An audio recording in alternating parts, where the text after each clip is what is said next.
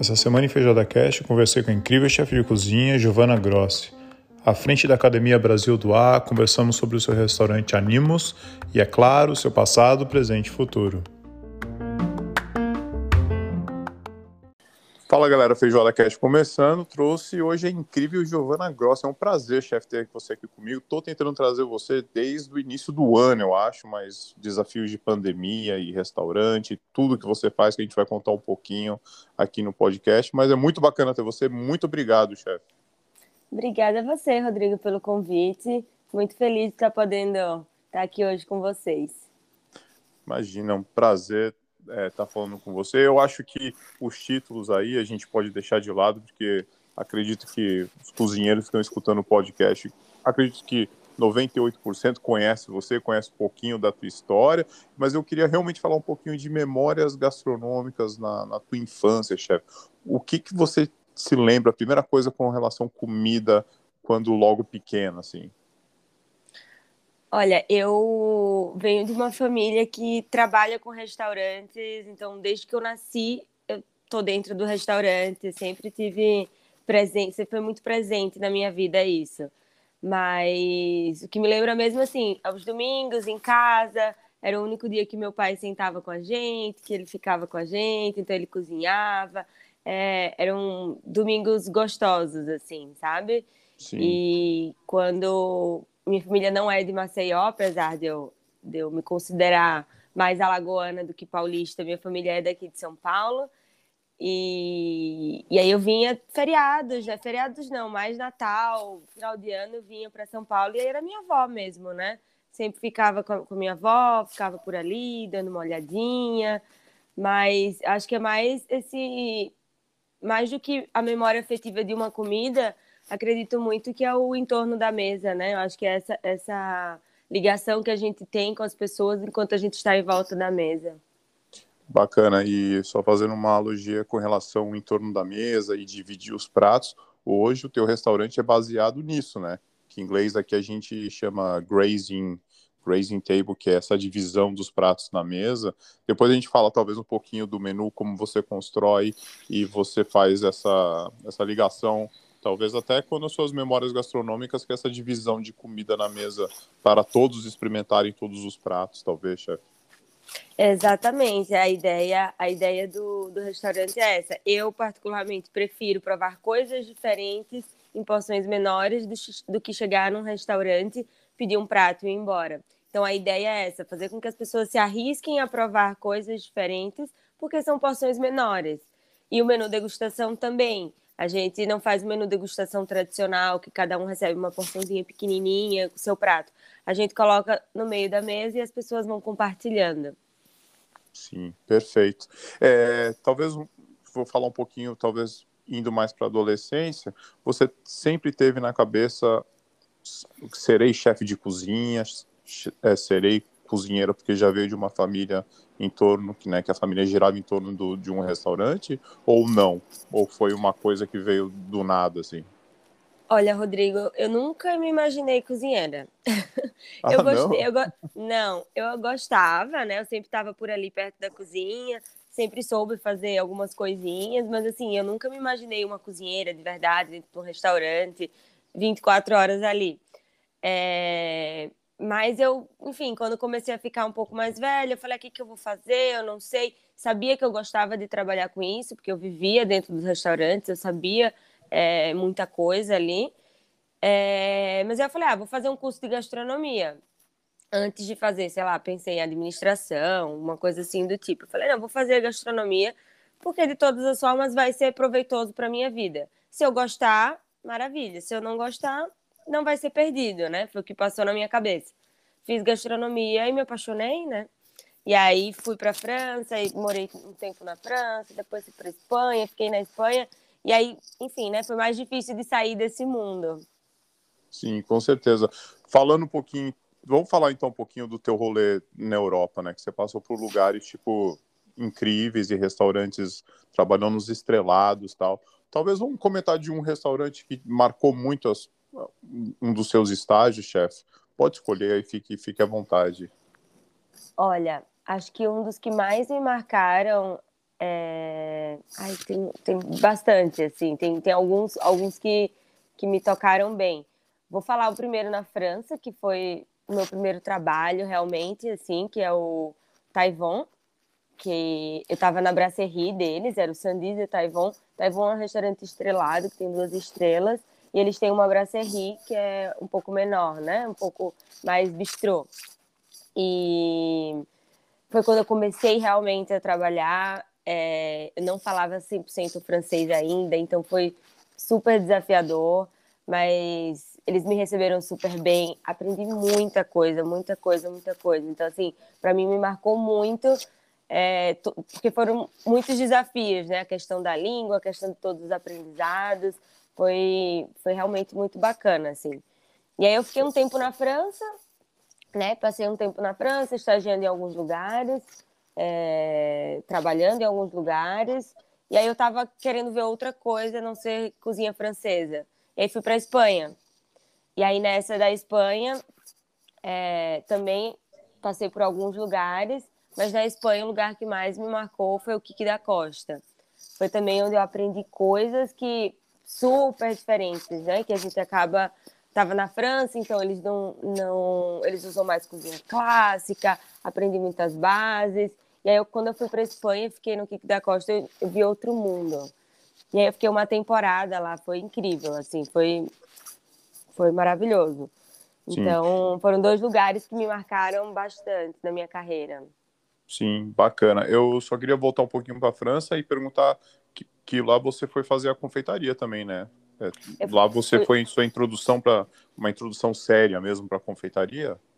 Sim, eu nessa época eu já tinha decidido na minha cabeça que eu iria abrir um restaurante, então eu queria aprender outras coisas, eu queria ver outras coisas que eu ainda não tinha visto.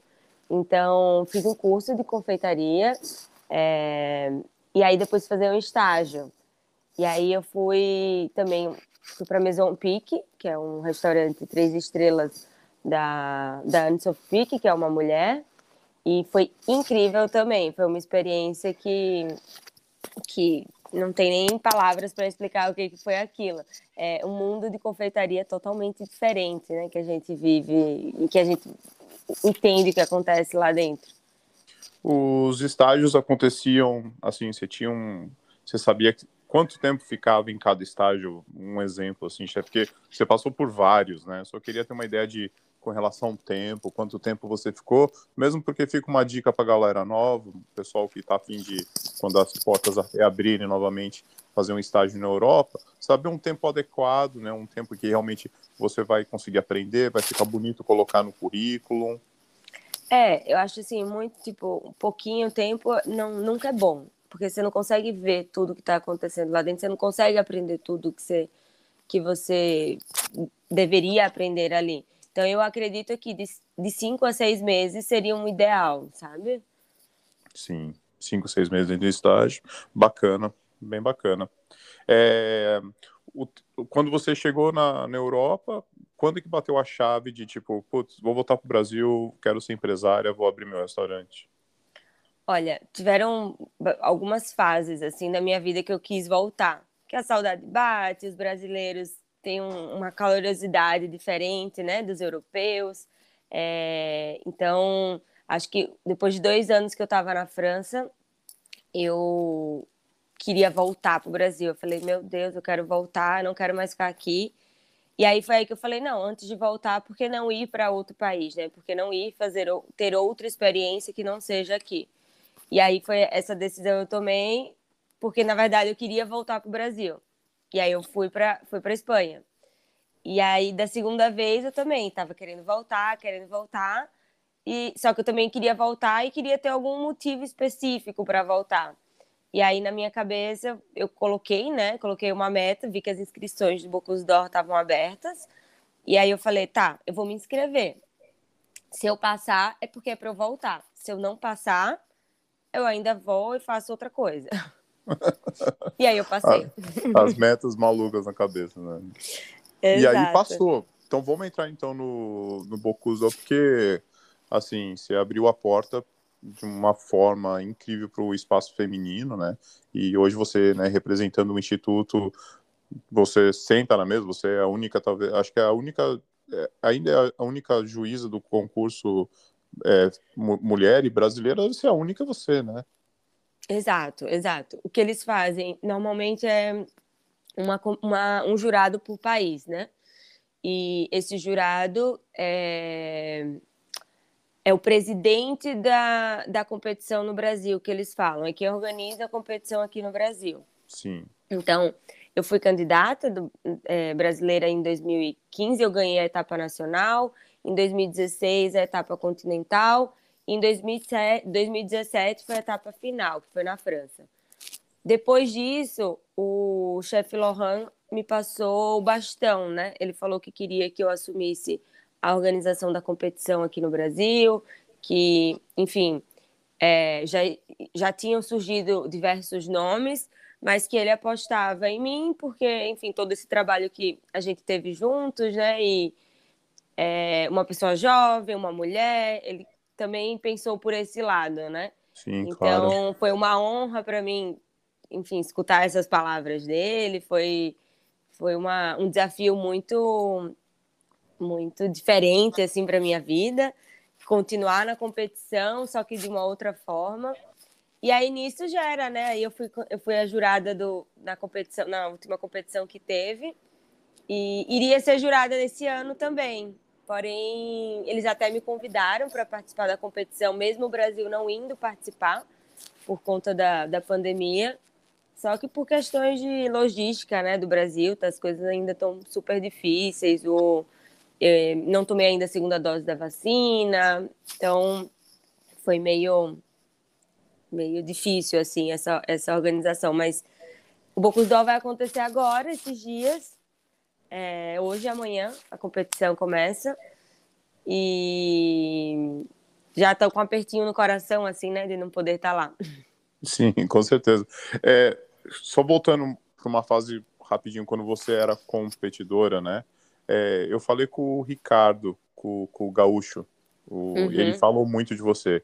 E o Ricardo falou que estudou muito, assim, e quando ele ficou, tipo, alguns anos repetindo a competição todos os dias e tinha a galera que os coaches, né, tal. Como assim, eu fico pensando, né, você ganhou não só o Brasil, mas como ganhou o, o Continental, tal, foi para final e eu falei com pessoas que dedicou quase que um tanto da vida fazendo só isso, mas pelo teu até então, né? Você come... tudo bem que você começou a cozinhar muito nova, foi para Europa, tal e trabalhou nos estrelados, mas não é um pouquinho de, tipo, talvez muito talento, chefe, porque ganhar tudo e, e, já ficar envolvida e hoje em dia ser a pre presidente da instituição, como é que você teve que estudar muito hum, quando você foi fazer as, as provas ou foi meio que, tipo, orgânico, você já sabia, teve muitas dicas, porque eu sei que vocês fazem aquele plano de ação, né, é, plano uhum. de ataque e tal, como é que funcionava isso na tua cabeça? Olha, eu nunca tinha participado de uma competição, Rodrigo, nunca. Assim, foi. Eu me inscrevi na competição, como eu te falei, porque eu queria voltar para o Brasil. Eu conhecia Sim. a competição, já tinha ido assistir, porque eu morei em Lyon, então eu já tinha visto como que acontecia, sabia a grandiosidade que era. Mas eu falei, eu quero voltar por algum motivo e coloquei essa meta na minha cabeça. Então, aí eu fui estudando realmente a competição, fui vendo. Quando eu passei, aí realmente eu parei tudo que eu estava fazendo e comecei é, a só treinar para competição. Então, voltei para o Brasil, é, tive que arrumar técnicos, tive que coaches e ajudantes e formar um time, porque até aí eu não tinha, não conhecia mais ninguém praticamente da área aqui no Brasil. Eu nunca tinha trabalhado efetivamente aqui no Brasil, né? A não ser com meus pais lá em Maceió, mas eu fiz faculdade aqui e fui embora. Então, eu não conhecia muitas pessoas na área. Sim. E aí foi difícil, fui treinando, fui estudando. E quando eu fui para a competição nacional, o que eu o que eu pus também na minha cabeça foi: eu vou mostrar meu trabalho. Vou mostrar meu trabalho e é isso que eu quero fazer. Eu quero mostrar o que eu sei fazer da melhor forma que eu puder. Não coloquei na minha cabeça como se fosse, ah, competição eu quero ganhar. Eu era muito nova, né? Eu tinha 23 anos. É isso que eu tô pensando, né? Sim. eu tinha 23 anos, eu nunca tinha participado de competição nenhuma. Todos os meus concorrentes ali do dia já eram chefes de cozinha conhecidos no Brasil, né? Todo mundo me olhava com aquela cara, quem é essa criança? O que, que ela tá fazendo aqui? E na minha cabeça eu falei, eu não quero nem saber o que estão falando, eu quero mostrar meu trabalho e é isso. E foi isso que eu fiz.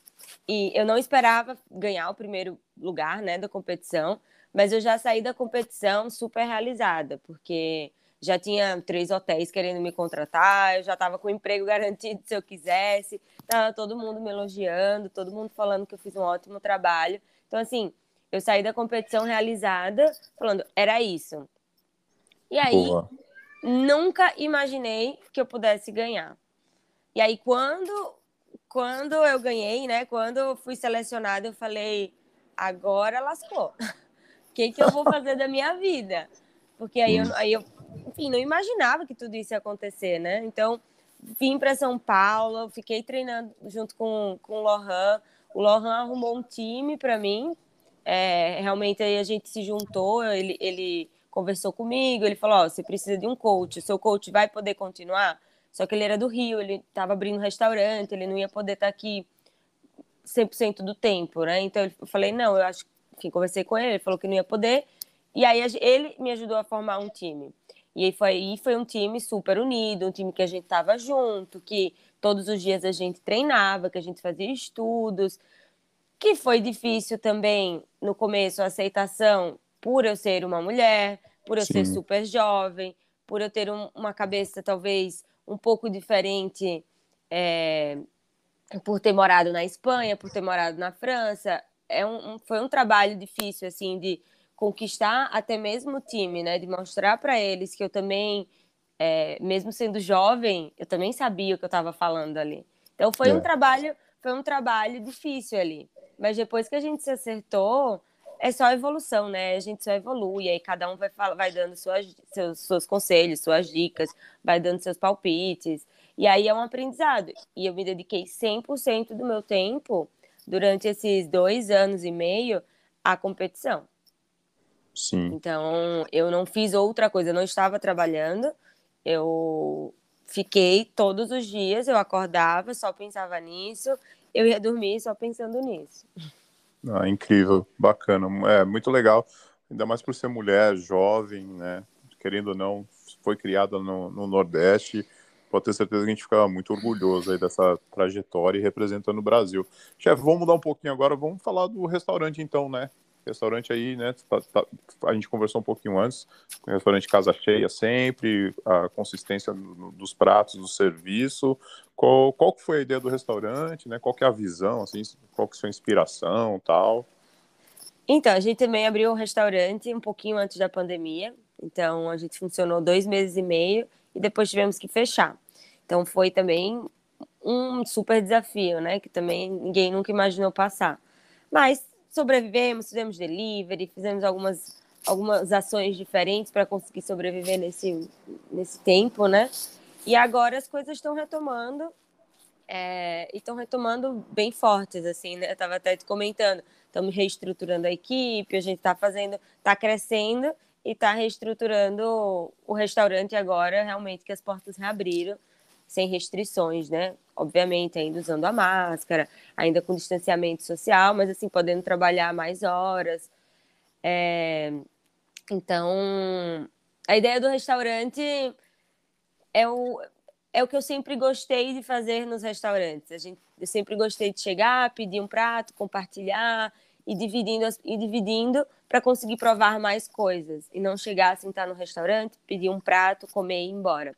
Então a ideia é passar por, passar por essa experiência, por esse momento, é, de uma forma um pouco mais leve, sem ser um restaurante é, fine dining, é um restaurante mais casual, mas que você prova coisas diferentes, ingredientes, técnicas, com porções um pouquinho menores do que o normal, mas que é para você provar coisas diferentes. Porque se, na, minha, na minha cabeça, o que, que eu penso? Ah, não, você gosta de cordeiro, você vai chegar no restaurante, você vai pedir um prato de cordeiro. Você não vai querer arriscar pedir outra coisa, porque você sabe que você gosta de cordeiro. Agora, sendo porçõezinhas menores, você vai se arriscar a provar, provar coisas diferentes. E também o seu cordeiro. Sim, com certeza. Falando um pouquinho de inspiração de menu, onde que, que você procura? Você, com certeza você deve ter alguns diários aí, muitas receitas anotadas pela, pelo mochilão, né, pelos estágios que você fez na, na Europa, mas talvez hoje em dia onde você procura inspiração, rola até talvez um Instagram, ali dá uma olhada no YouTube, livro, como é que funciona? Olha, eu ainda sou meio antiga, eu ainda sou meio dos livros. Eu sou certo. louca dos livros. mas sou jovem, mas antiga. e mas a inspiração assim, eu acredito muito, né, que a gente constrói realmente a nossa bagagem por cada lugarzinho que a gente passa. Então assim, morei na Espanha, morei na França, é, morei na Dinamarca também. Depois da competição, legal. fui trabalhar na Dinamarca, fiquei uma temporada lá. É, e viajei bastante, né? Sempre que eu tinha um, um, uma folguinha, sempre ia viajar. Então, eu acredito muito que a gente passa por esses, por esses lugares, isso que vai acrescentando na nossa bagagem. Que seja uma comida de rua que você, que você come, de um lugar diferente, que seja dentro do restaurante por onde você estagiou, por onde você passou, onde você comeu. É, isso é uma coisa que, que carrega, que a gente carrega e que ninguém tira. Então, acho que quando a gente vai criar um prato, quando a gente vai criar um menu, além de tudo isso que a gente passou, a gente busca também ingredientes locais, a gente busca a sazonalidade dos produtos, por mais que aqui no Brasil a gente tenha muitos produtos o ano inteiro, a gente tenta seguir é, essa cronologia né, que, que, que existe de, de, dos vegetais. É, então a gente é um, acho que é um processo, né? Tudo é um processo. Sim, com certeza. Chefe, muito bacana. Queria agora, quase que encerrando o podcast, perguntar para você é, qual o produto, qual o ingrediente que, tanto na Europa quanto aqui no Brasil, que realmente não falta no teu menu, que você tem uma apreciação muito bacana, que você gosta, que você utiliza ele de várias formas. Tem algum ingrediente específico? Tem. Eu gosto muito da família dos cítricos. Acho que o limão, laranja, tangerina, esses são os meus ingredientes favoritos, assim. Acho que o limão seria o principal. Boa, bacana. É, passando agora uma situação difícil com relação, né? Estamos, acredito que saindo dessa história da, da pandemia, tal, os restaurantes voltando. É, tem muita gente que começou a fazer os cursos de gastronomia, mas eu tenho certeza que foi pego de surpresa também, né? Teve que estudar de casa, tal, e talvez fique um pouco desacreditado com relação à hospitalidade, hospitalidade, restaurantes. Tem uma dica, chefe, para iniciantes, cozinheiros iniciantes que estão começando agora a carreira, procurando seus estágios. Você que, né, trabalhou em vários lugares, talvez tenha, tenha trabalhado às vezes até de graça para aprender né, na Europa, tal. Tem dica, chefe, para iniciantes na gastronomia? Olha, Acho que determinação seria a melhor palavra. Nunca vai ser fácil começar. Nunca vai ser fácil começar. Mas determinação, tem... com certeza, você é a determinação em pessoa, né, É, eu, eu tenho isso muito na minha cabeça também. Então, eu sou realmente uma pessoa que busca a determinação. Obviamente, às vezes a gente, a gente tem umas recaídas, mas eu acho que assim, o foco é ter determinação, porque não vai ser fácil, não é fácil começar numa cozinha, não é fácil arrumar o emprego dos sonhos, sempre vão ter problemas. O que a gente precisa é tentar enxergar o lado positivo, né, das coisas. Mas você esteja trabalhando muitas horas, você está aprendendo muita coisa. Acho que é, é, você tem que fazer o que você gosta e ter determinação para conseguir seguir em frente. Sim. Ah, chefe, foi ótima a nossa conversa. Chegamos aqui ao final do, do, do podcast. É, fica um exemplo aí, acho que para muitas e muitas pessoas, muitos cozinheiros, muita gente te admira, a gente sabe disso. Está concorrendo é, com o chefe da Veja, ganhou, né, representa a gente no Forbes é, 30 também. É, hoje, um dos maiores é, institutos mundiais de gastronomia, você está à frente representando o Brasil. É, só quero agradecer o seu tempo comigo, toda a atenção que você sempre tem, tem me dado. É um prazer ter você aqui no podcast. É um, realmente um orgulho falar com você. Ah, o prazer é todo meu, Rodrigo. Muito obrigada pelo convite. Fiquei muito feliz é, que deu certo, que estamos aqui e espero que todos gostem do nosso bate-papo. É isso aí, chefe. Um bom dia para você. Muito obrigado, viu? Para você também. Tchau, tchau. De... Tchau, tchau.